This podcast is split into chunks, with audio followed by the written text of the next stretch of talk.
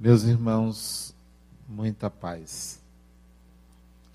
Há dias atrás, viajei com a família para umas férias merecidas. Afinal de contas, sou trabalhador, trabalho de segunda a quinta, meio-dia.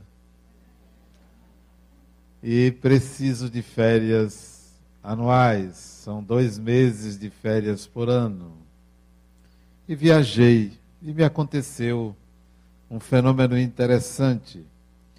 Eu estava na cidade de Quebec com a família e eu gosto muito de ficar um pouco isolado quando eu tenho vontade de escrever. E nós ficamos hospedados num chateau, um lugar muito bonito, alto, em Quebec.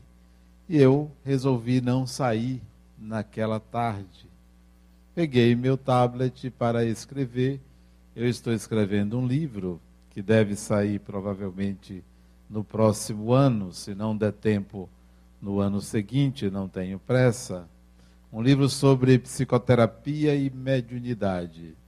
São casos de atendimento pessoal no meu consultório em que a mediunidade está envolvida, em que fenômenos mediúnicos acontecem com as pessoas que vão em busca de psicoterapia.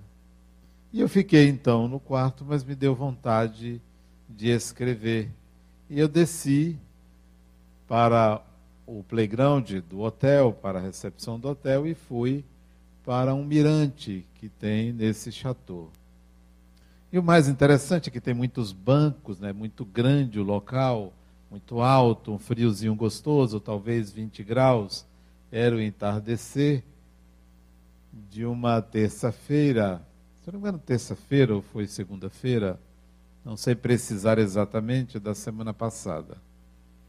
E eu procurei um banco para me sentar e começar a escrever. E senti que tinha um homem do meu lado. E eu veio na minha tela mental e eu procurei ver a fisionomia dele. E ele disse assim para mim, eu olhei, vi quem era, reconheci a pessoa sentada à minha direita.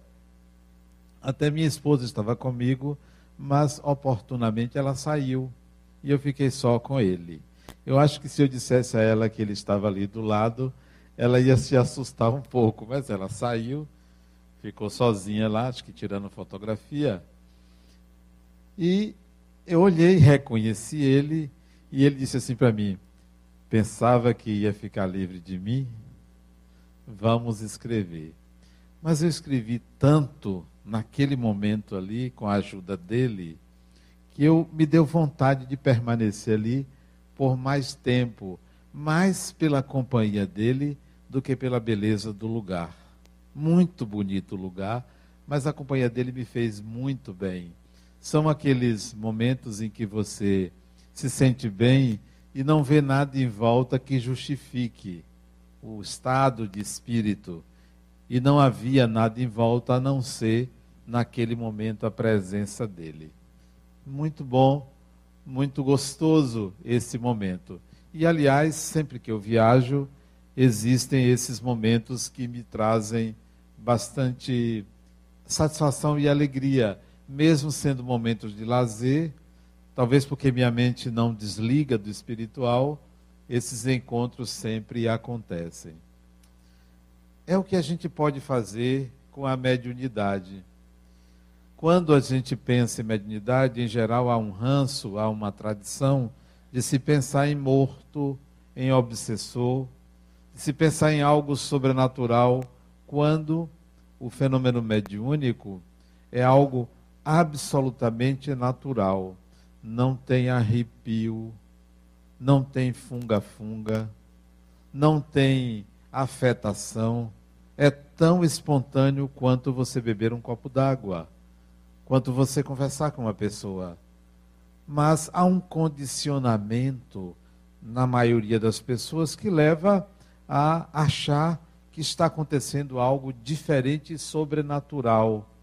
E você então fica com medo, preocupado, preocupada, ou achando que tem que ter um sinal, como se fosse um relâmpago, como se fosse um estrondo, como se fosse algo que todo mundo veja.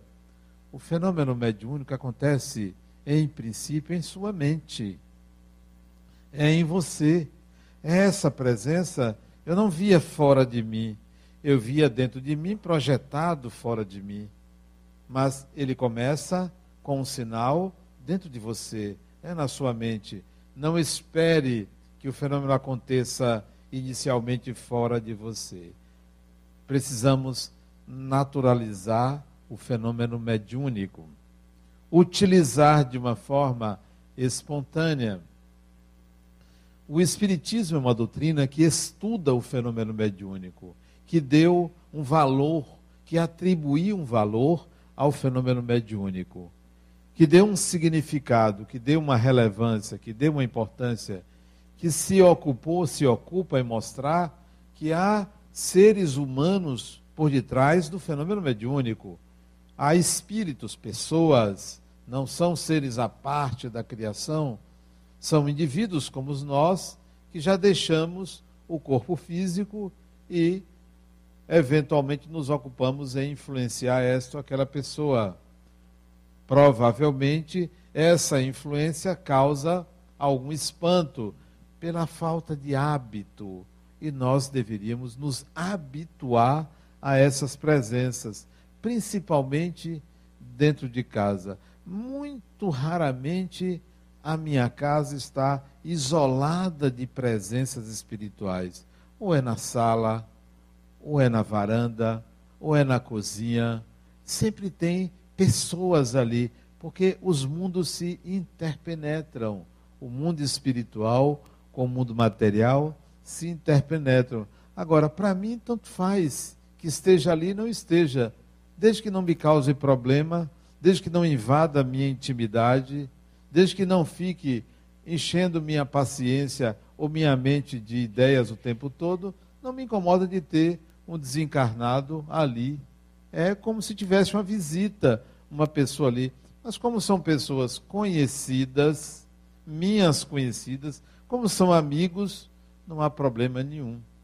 De vez em quando aparece um mais perturbado do que eu.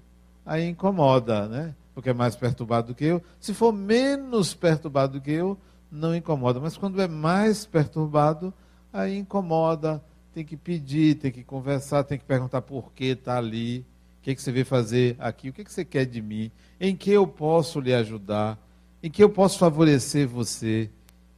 Me procure lá no centro. Agora não, não tem como dar atenção a você. Vá lá no centro, eu estou lá tal dia, procure. Ou então vá na reunião, você pode ser esclarecido, pode ser ajudado. Então, tratar naturalmente, porque nenhum espírito, nem encarnado, nem desencarnado, vai fazer nada de mal a você que você não mereça. Nada de mal. Desde que você não mereça. E se você merece, enfrente o mal. Enfrente aquela situação não há que temer, nenhum espírito vai se sobrepor às leis de Deus, nenhum espírito vai se sobrepor à lei de amor, ou vai prejudicar uma pessoa deliberadamente. Se há influência, se há um prejuízo, se há perseguição, se há alguma atitude negativa contra você, é porque há uma ligação. Então resolva logo. Eu prefiro quem tem alguma coisa contra mim, que me procure logo. Para que a gente resolva isso. Para não ficar uma pessoa pendurada, é, influenciando você, você não resolve. Então, que venha. Que venha aquele a quem ache que eu devo, ou que eu fiz alguma coisa, cometi alguma atitude inadequada. Então, vamos enfrentar. Não por me achar corajoso, mas por ter vontade de liber, libertar de qualquer tipo de pendência kármica. É ruim quando você tem pendências porque você gasta uma energia muito grande para manter aquilo.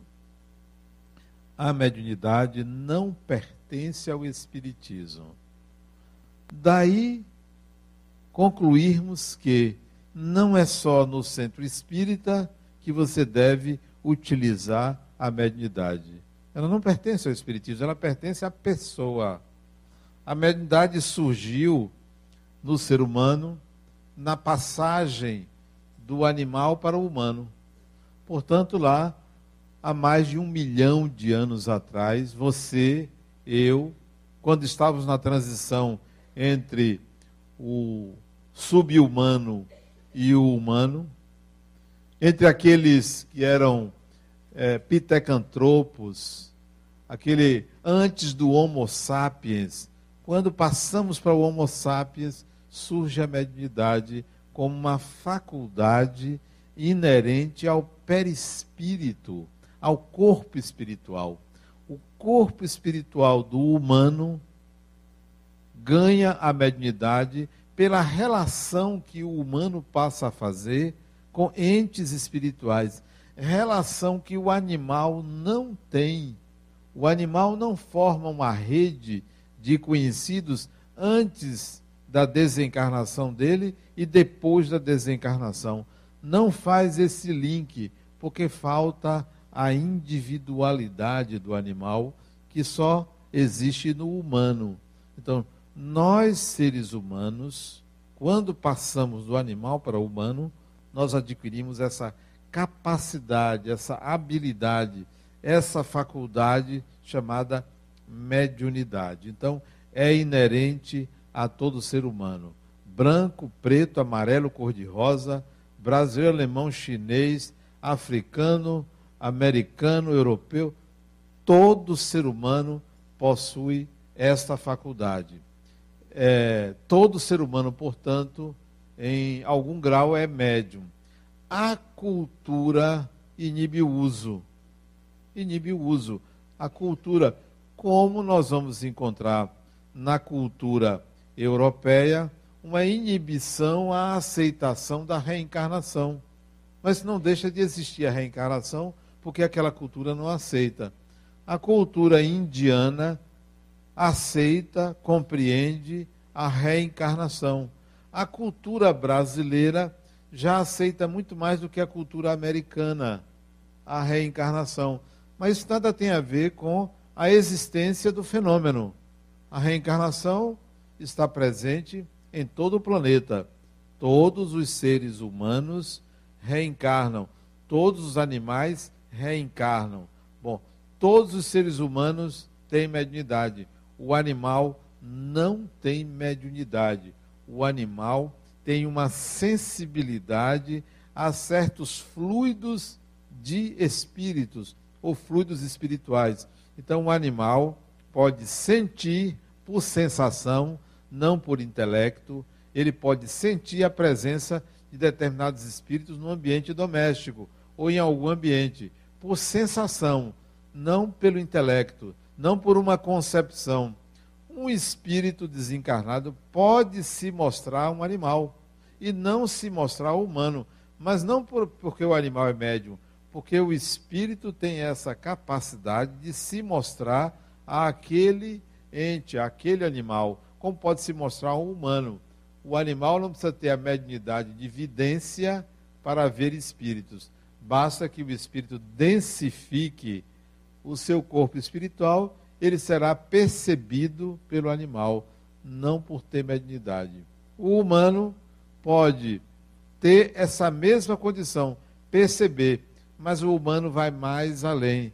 Ele pode estabelecer uma relação, um contato, um contato intelectivo, que é o que caracteriza a mediunidade de efeitos intelectuais. Há uma comunicação, há um contato. A mediunidade de efeitos físicos, isto é, quando um espírito quer mover um objeto, ele precisa de uma quantidade de fluido. Ele precisa ter uma qualidade de fluido que o médium tem, que está no organismo do médium. Ele precisa ter um certo, uma certa qualidade de ectoplasma para produzir aquele fenômeno físico. Bom, a mediunidade então surgiu lá atrás. Não foi invenção do Espiritismo, sempre existiu. E muito provavelmente ela se amplia pela crença, pela crença na imortalidade.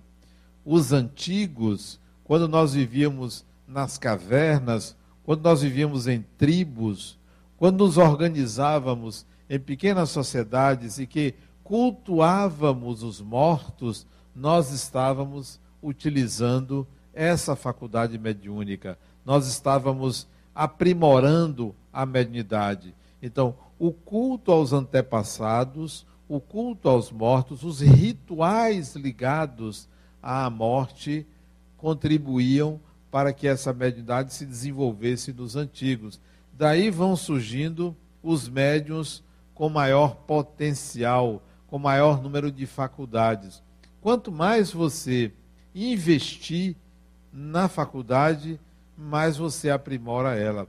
Tem pessoas que dizem assim, mas eu sou uma pedra, eu não vejo nada, não ouço nada, não sinto nada. É possível, isso não significa que você não tenha mediunidade. Mas à medida que você começa a estudar, começa a se envolver, os fenômenos começam a participar com maior intensidade em sua vida. Eu costumo dizer, caiu na rede é peixe. Veio ao centro espírita, você está com o pé na cozinha. Você está começando a entrar em contato. As coisas vão começar a acontecer na sua vida. E quanto mais você venha, mais isso vai se intensificar. Tem pessoas que vêm ao centro espírita acompanhado de dois, volta com dez.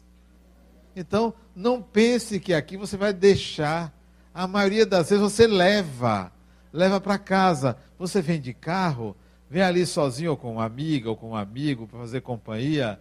E pode vir um ou outro espírito que lhe inspirou para lhe trazer no centro. Olha, vá, lhe incentiva. Aí você vem aqui, ele encontra outros amigos, convida para sua casa. Olha o banquete, olha a festa. Você pensa que ia ficar livre, ia deixar um ou dois ali, você leva. Eu não estou brincando, não.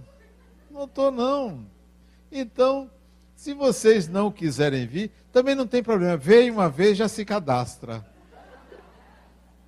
Vocês fazem parte de um network, de uma rede de visitas. Já vão receber visitas. Veio uma vez, caiu na rede é peixe.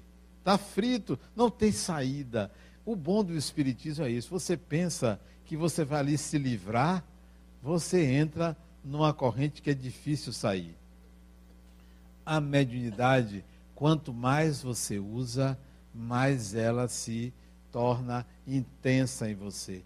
Você pode passar uma encarnação inteira se dedicando a ela, ao estudo, e não apresentar grandes fenômenos. Na encarnação seguinte, se você começa a lidar você já parte do ponto anterior. Grandes médiums, isto é, médiums que apresentaram muitas faculdades, são indivíduos que investiram em encarnações interiores no contato com o místico, com o mistério, com o ocultismo, com o espiritismo, com a mediunidade, com o mediunismo, porque são investimentos que o espírito faz. Então, se você quer entrar em contato mais intenso com o mundo espiritual e mais natural, estude, conheça. Por quê? Porque é uma faculdade que é gratuita, que você possui. Não é aqui que você vai receber um dom, alguém vai lhe dar um dom. Não, você já traz isso, o germe da mediunidade, o princípio, a possibilidade de contato estude, aplique. E outra coisa, você pode fazer em casa, você pode fazer no seu trabalho, você pode fazer na rua, você pode fazer no centro espírita, porque ela ali, a mediunidade lhe pertence. Muito embora, para o seu exercício, você vai precisar de espíritos. Claro, só há mediunidade porque há espíritos e porque você possui a faculdade. Você pode possuir a faculdade e nenhum fenômeno mediúnico se produzir, porque não tem nenhum espírito ali. Em geral, a mediunidade, a faculdade chamada mediunidade, possibilita a pessoa encarnada a ter uma sensibilidade maior ao mundo espiritual. Uma espécie de hipersensibilidade. Quando acontece algum trauma, quando acontece algum evento muito grave, quando uma pessoa se desestabiliza, quando a pessoa entra numa frequência de medo, de pavor ou algo parecido, pode haver uma descompensação mediúnica, uma hipersensibilidade mediúnica, que vulgarmente é conhecido com o nome de síndrome de pânico.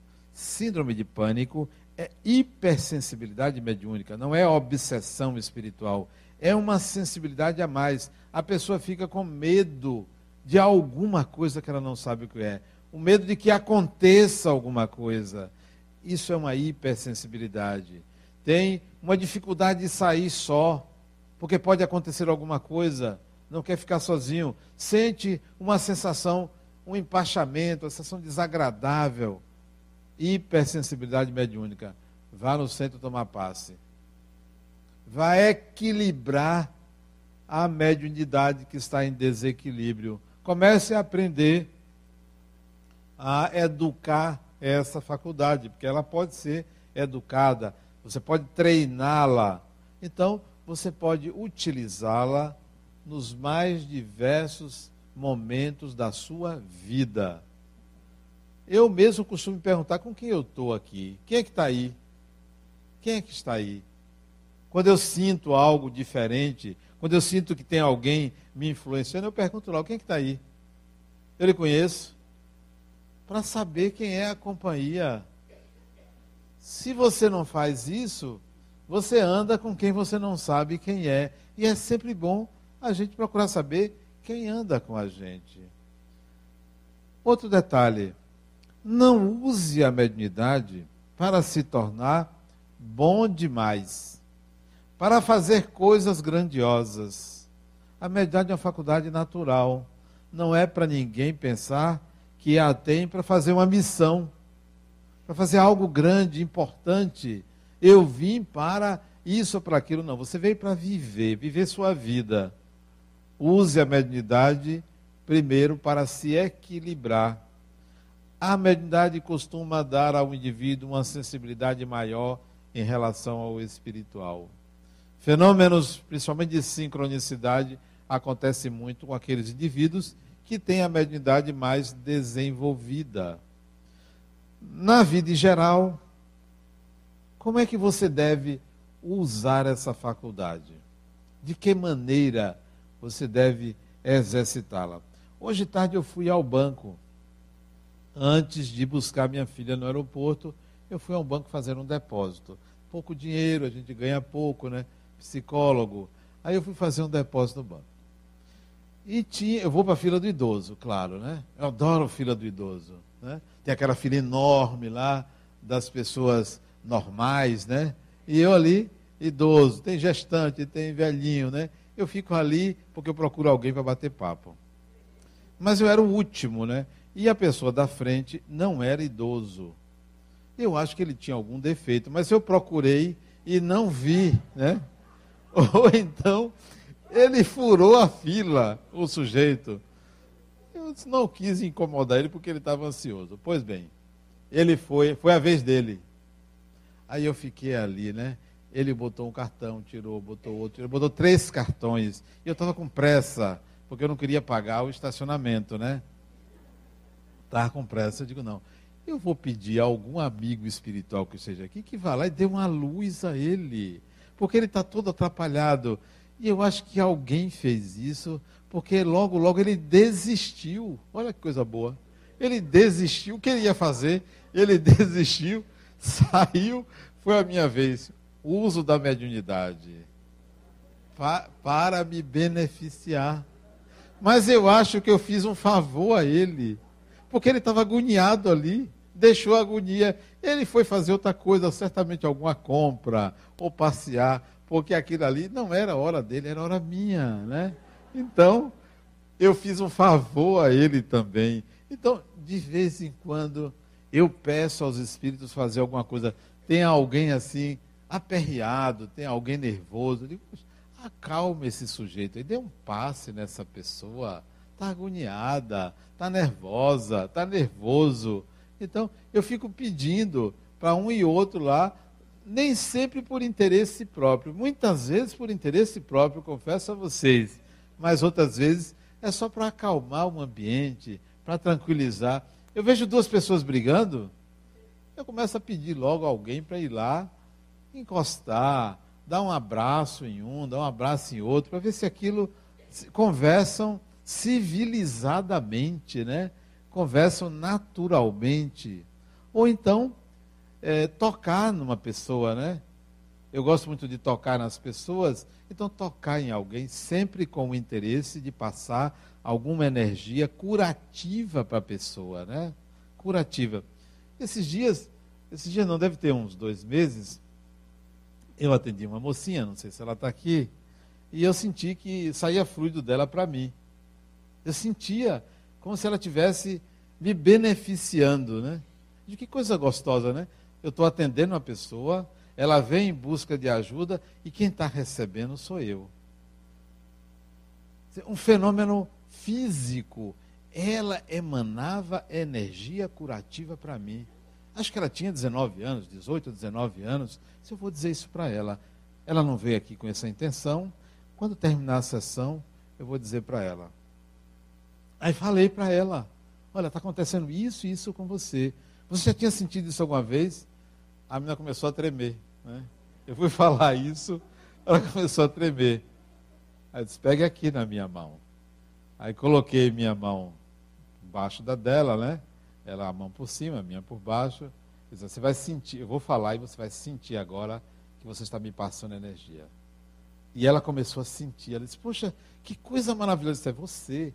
Você passa isso. Você precisa ter controle sobre isso, porque isso é bom. Você pode usar isso de uma forma positiva. Você tem essa competência, essa habilidade de emanar fluidos, de doar. Independentemente do problema que você veio tratar comigo, e não tinha nada a ver com isso, era uma questão dela com a mãe, e geralmente é, na idade adolescente tem essas dificuldades com o adulto, com a mãe e com o pai, no caso dela, não tinha nada a ver com mediunidade, mas ao terminar, eu coloquei para ela. Então, quantas pessoas aqui não possuem essa energia que pode doar e que nunca perde e que não se esgota?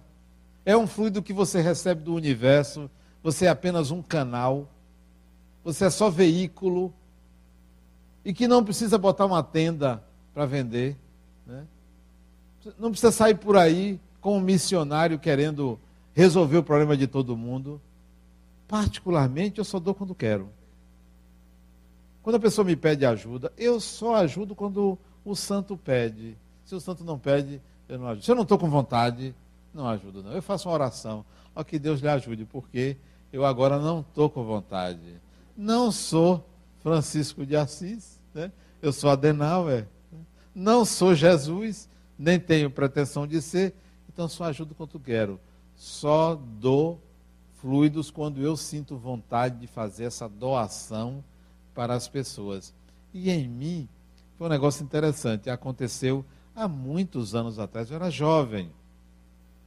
Jovem, acho que eu tinha 22 anos, 21, 22 anos. Eu fui dar passe de uma pessoa. Pela primeira vez eu fui dar passe. E quem me convidou para dar passe foi um indivíduo, ele já desencarnou, chamado Josué Arapiraca.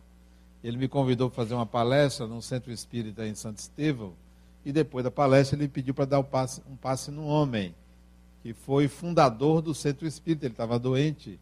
E eu fui dar passe.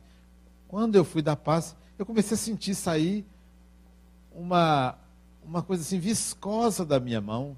E eu pensei que estava molhada, e não estava molhada das duas mãos. Disse, o que é isso? E quanto mais eu dava passo no homem, mais saía aquele negócio. Eu achei muito, muito interessante, muito gostoso, porque não me causava qualquer tipo de sensação a não ser emissão de fluidos. Pois pode ter certeza, desde aquele dia até hoje, basta eu querer, sai. Basta querer. Basta a vontade de dirigir, como agora, sai. Então, isso é uma faculdade que a gente tem de doar fluidos, de emitir. Isto é um tipo de mediunidade. Por quê?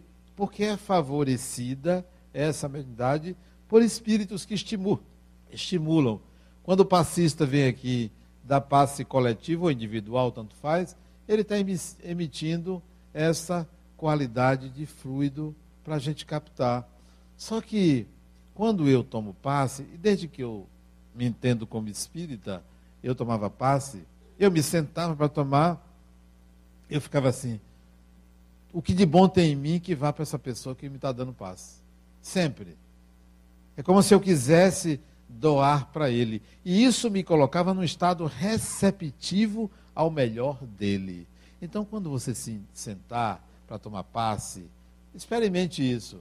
Experimente dar passe no passista sem ele saber, desejando que de você saiam energias em favor daquela pessoa. Você estará contribuindo para o desenvolvimento da sua mediunidade. Olha as experiências que eu fazia. Eu sempre fui esquisito, quase esquizofrênico. Eu era jovem. Quantos anos? 17, 18 anos. Antes dos 18 anos. Eu me deitava para dormir. E eu tenho muita facilidade de dormir. Mas eu, antes de dormir, eu disse: eu vou levitar. Olha a maluquice. Eu vou levantar meu corpo mas é levantar mesmo o corpo físico. Eu passava mais de uma hora, semanas, meses, toda noite querendo levantar o corpo. E tinha vezes que eu sentia que eu estava lá em cima, mas o corpo físico continuava no mesmo lugar. Mas eu sentia. Sabe o que aconteceu comigo? Eu passei a ter desdobramentos, saídas do corpo físico consciente, só por estar exercitando. Medo, não tinha medo de nada. Medo de morrer, que nem passar pela minha cabeça. E se alguém dissesse, você pode morrer? Aquilo soava como uma ameaça desnecessária, incabível. E isso não levaria ninguém a desencarnar. Também resolvi, em casa, treinar psicografia. Em casa. Porque o presidente do centro que eu fazia parte, isso década de 70, muitos aqui não tinham nascido. 76, 77, né? Ele dizia, Adenal, é treino em casa, pega uma caneta, se concentre e deixe a mão livre. Não direcione o pensamento. Eu passei três anos psicografando. Três anos. E saíam histórias interessantes. Depois joguei tudo fora. Porque eu achava que eu poderia ter escrito tudo aquilo. Provavelmente porque os espíritos que me assessoravam não eram lá essas coisas, não. Não tinham essa elevação toda. Porque o que eles escreveram, eu podia escrever. Então, é melhor você dispensar esse tipo de assessoria. Assessor tem que ser alguém que tem uma expertise mais do que você tem. Eu tenho um assessor que sabe a menos do que eu, eu dispensei. Não, meu amigo, eu vou jogar tudo fora. Me traga coisas novas, algo que eu não saiba, algo que amplie o meu conhecimento para eu dizer isso não é meu. Porque escrever o que eu posso escrever sem dizer que é médium ou sem a ajuda de nenhum espírito, para mim isso chega mais a animismo. Use sua mediunidade sem se preocupar se tem ou não tem espírito desencarnado lhe ajudando. Os sinais são óbvios de mediunidade. São óbvios. Quais são os sinais? Primeiro, se for mediunidade de efeitos físicos, mediunidade de efeitos físicos, não acontece normalmente à noite, é durante o dia não tem vento, não é apagar e acender de luz. É algo que você distingue facilmente de qualquer outro fenômeno. Você vê um objeto se deslocando no espaço. Você vê aparecer um objeto onde não existia um objeto. Não é eu acho, eu estou vendo. Está acontecendo, é visível efeitos físicos não é um bater de porta, não é um ruído. Que dia foi? Acho que foi ontem. Foi ontem, quarta-feira. Eu cheguei para trabalhar seis horas da manhã. Quarta-feira eu gosto de chegar cedo. Só ia atender às oito, seis horas da manhã. Gravei um programa, mas eu senti a minha sala, lá na clínica, acontecendo um bocado de coisa ali, um barulho. Eu disse, gente, dá uma paradinha que eu, tô, eu vou gravar um programa, né? Faça lá na outra sala, não tem ninguém, eu estou sozinho aqui. Mais um zum, zum, zum. E aquilo começou a me incomodar. Eu disse, oh, gente, eu, eu vou mudar de sala. Ou vocês param, eu vou mudar de sala, que eu preciso gravar um programa. Vocês estão me perturbando. Não é o que o barulho vai sair na, na gravação, não. Está me incomodando. Ah, serenou. Mas o programa tem meia hora. Depois que eu terminei de gravar o programa, olha o barulho de novo. Eu digo, tá bom, pelo menos agora eu não preciso me concentrar. Né? Agora eu estou mais livre. São fenômenos físicos que acontecem ao nosso redor. Não precisa ficar fazendo oração para se proteger. As pessoas têm mania de entregar a Deus o que é de sua competência resolver. Não resolva.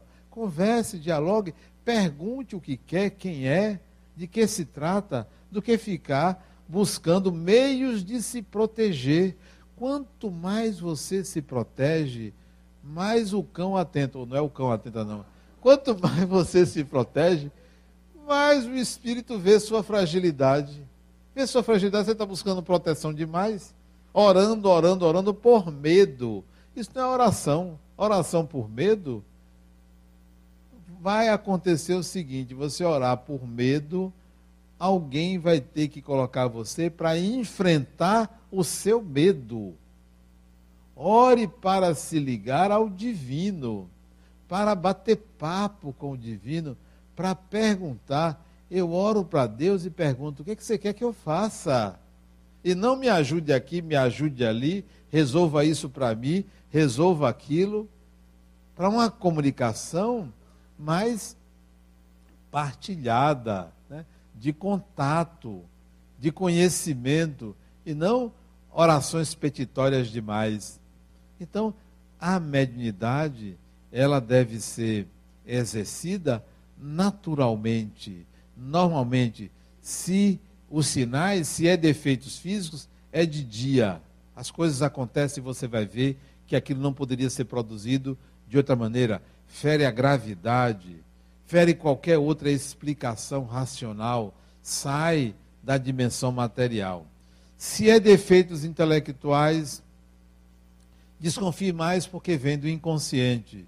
Então, se é a cura de algum problema de saúde da pessoa, desconfie. A pessoa está fazendo tratamento médico, tem um médico, não foi só o passe, é complementar não é substituir, é complementar. Então, pense duas vezes antes de achar que houve de fato uma cura direta promovida por uma entidade espiritual, porque o trabalho é complementar, tem remédios atuando ali, tem outros fatores subjetivos atuando ali.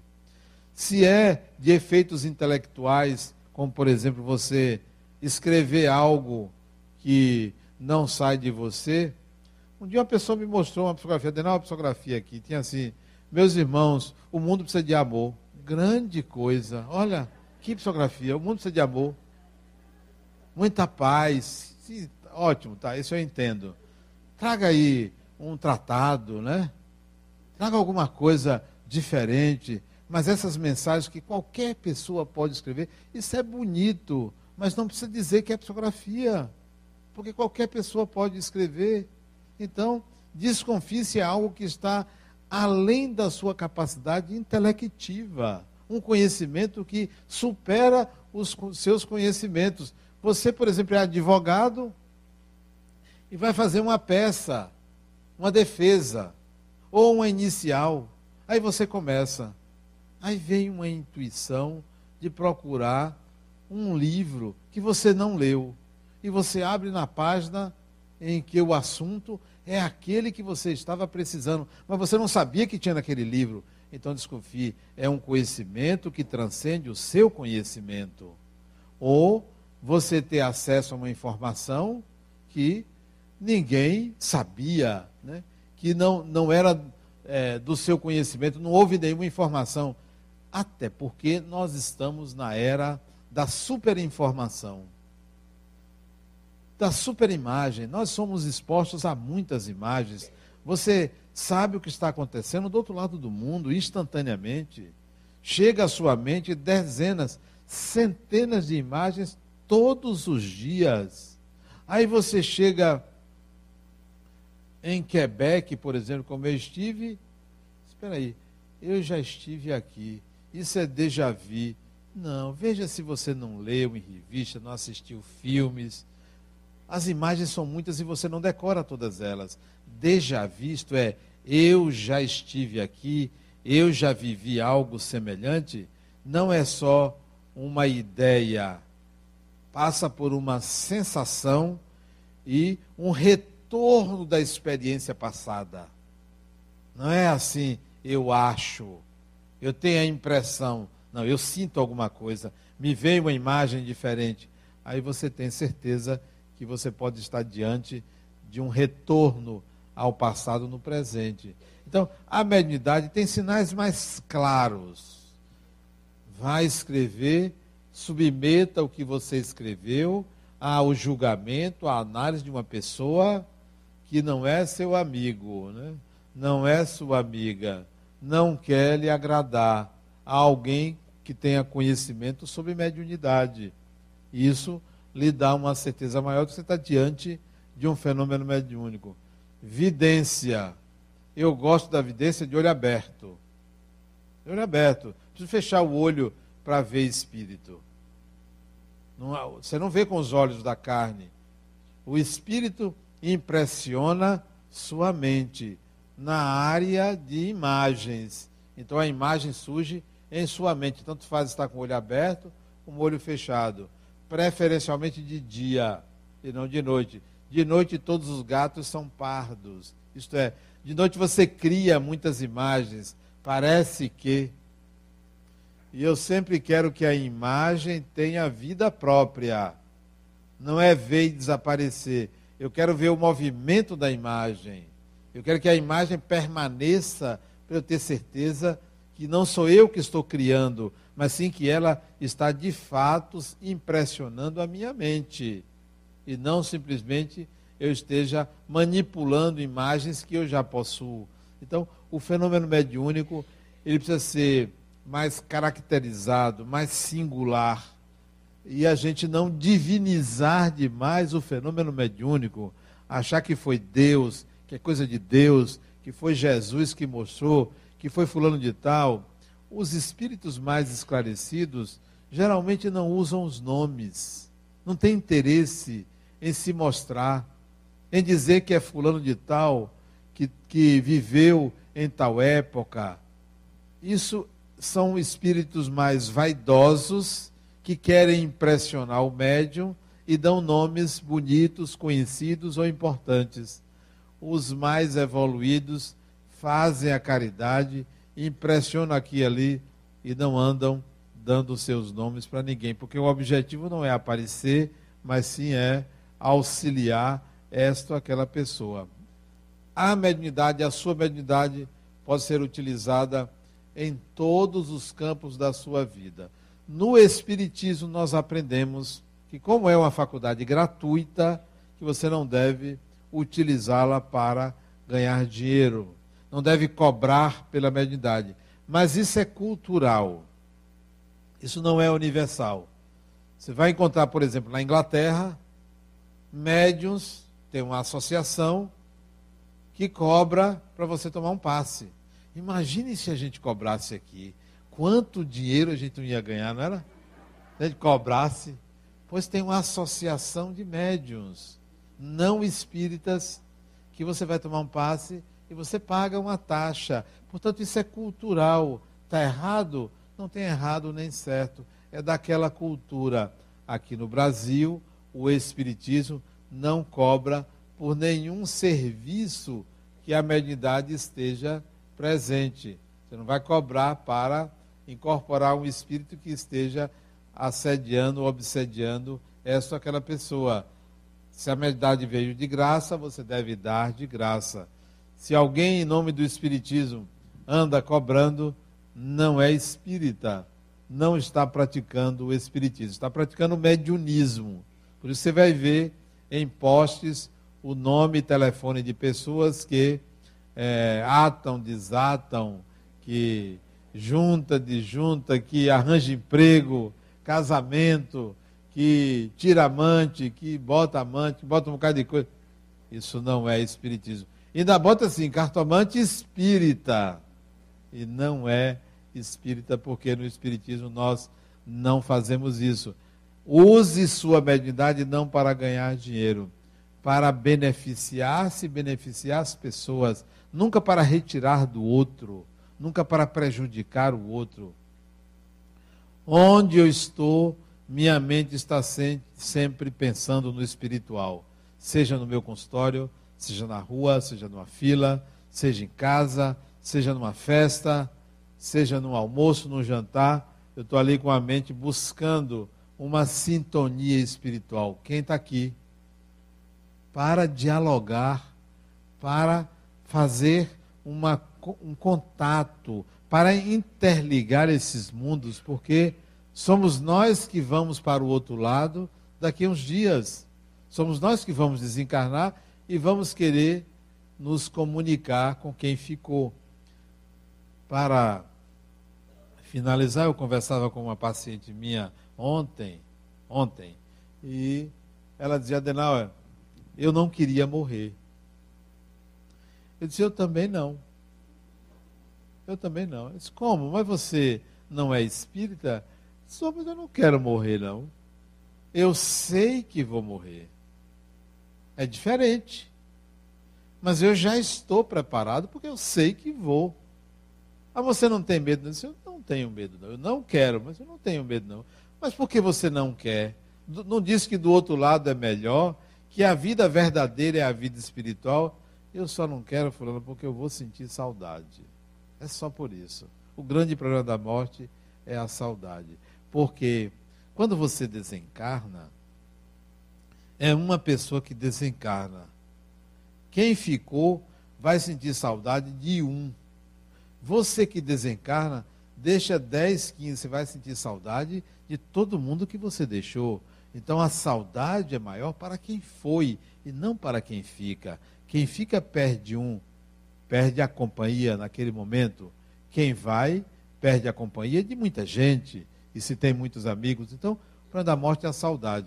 Por isso, disse eu a ela, eu gosto que meus amigos desencarnem. Porque aí a saudade será menor, né? eu já vou encontrá-los. Então, às vezes, eu rezo. Eu tenho um amigo que ele, ele não vai desencarnar agora, mas eu gostaria que ele desencarnasse. Porque logo em seguida, se eu for, eu vou encontrar ele. Olha, coisa boa, né? Você encontrar seus amigos, né?